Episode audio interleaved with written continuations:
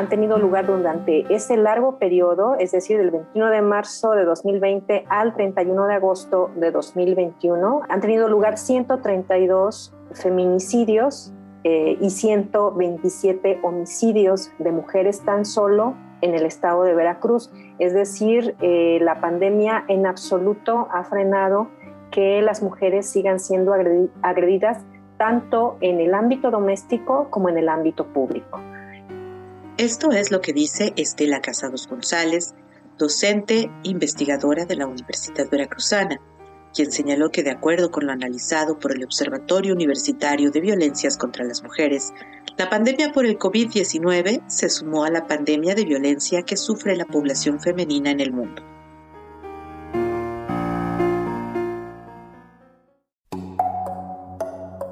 Estas son las voces de la pandemia. ¿no? Las magistradas también lavan, ¿no? Está eh, registrando síntomas de ansiedad alrededor de la mitad de la población que ha estado.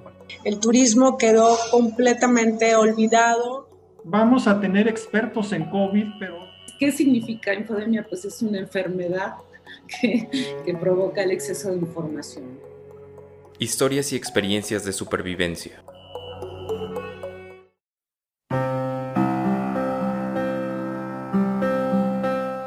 Con mediciones levantadas a partir de las publicaciones de medios de comunicación en Veracruz, México, se pudo ver un incremento en cuanto a los reportes de los diferentes tipos de violencia que enfrentan las mujeres, como el feminicidio, aunque también en la violación y particularmente la desaparición.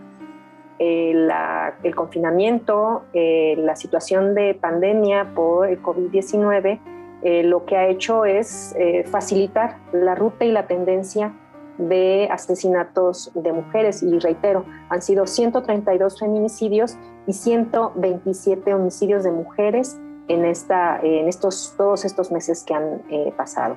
Asimismo, la pandemia también ha permitido que siguiera su curso eh, la cuestión que tiene que ver con desapariciones de mujeres en territorio veracruzano.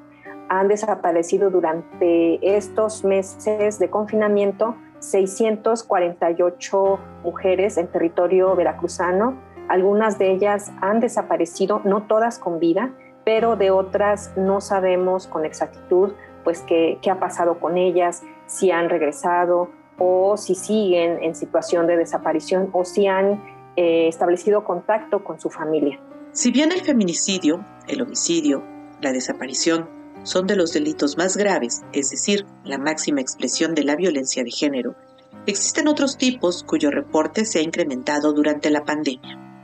De acuerdo al monitoreo que hacemos desde el Observatorio Universitario de Violencias contra las Mujeres, hemos registrado 746 agresiones a mujeres, es decir, violencia física, psicológica, eh, económica, en fin, eh, sexual, vivida eh, simultáneamente por 746 mujeres que han experimentado pues, diversos tipos de violencia. ¿no? Entonces, esas han sido eh, las cifras que hemos podido recabar.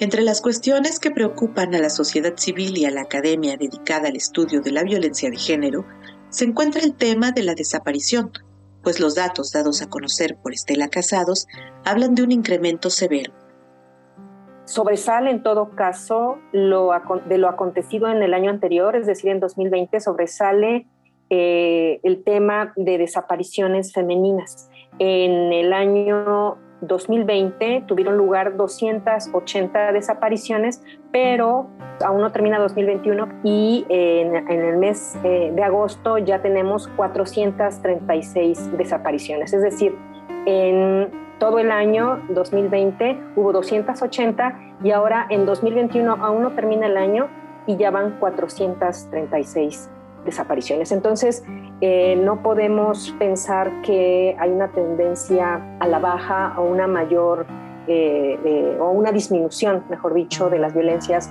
hacia las mujeres. Esa violencia de género que han enfrentado las mujeres no se ha quedado solo en el ámbito público, en el doméstico también se han registrado e incluso por parte de personas muy cercanas a las víctimas. Creo que, que es hasta cierto punto lógico que aquellas situaciones sean de violencia o de otro tipo que se habían vivido en el ámbito doméstico, pues ahora se, se muestran exponencialmente, porque ya constituyen de suyo una problemática que ahora con el confinamiento de quienes hemos podido guardar confinamiento, pues se ha problematizado. Si de por sí eh, las familias de una u otra forma pues eh, tienen relaciones complejas que pueden ser armoniosas, pero que en algún momento pueden ser también problemáticas, pues ahora con eh, la, situación del confinamiento, pero también con la gran crisis económica que se ha desatado por efectos de la pandemia, las relaciones si de por sí estaban eh, fracturadas, pues obviamente se han problematizado más.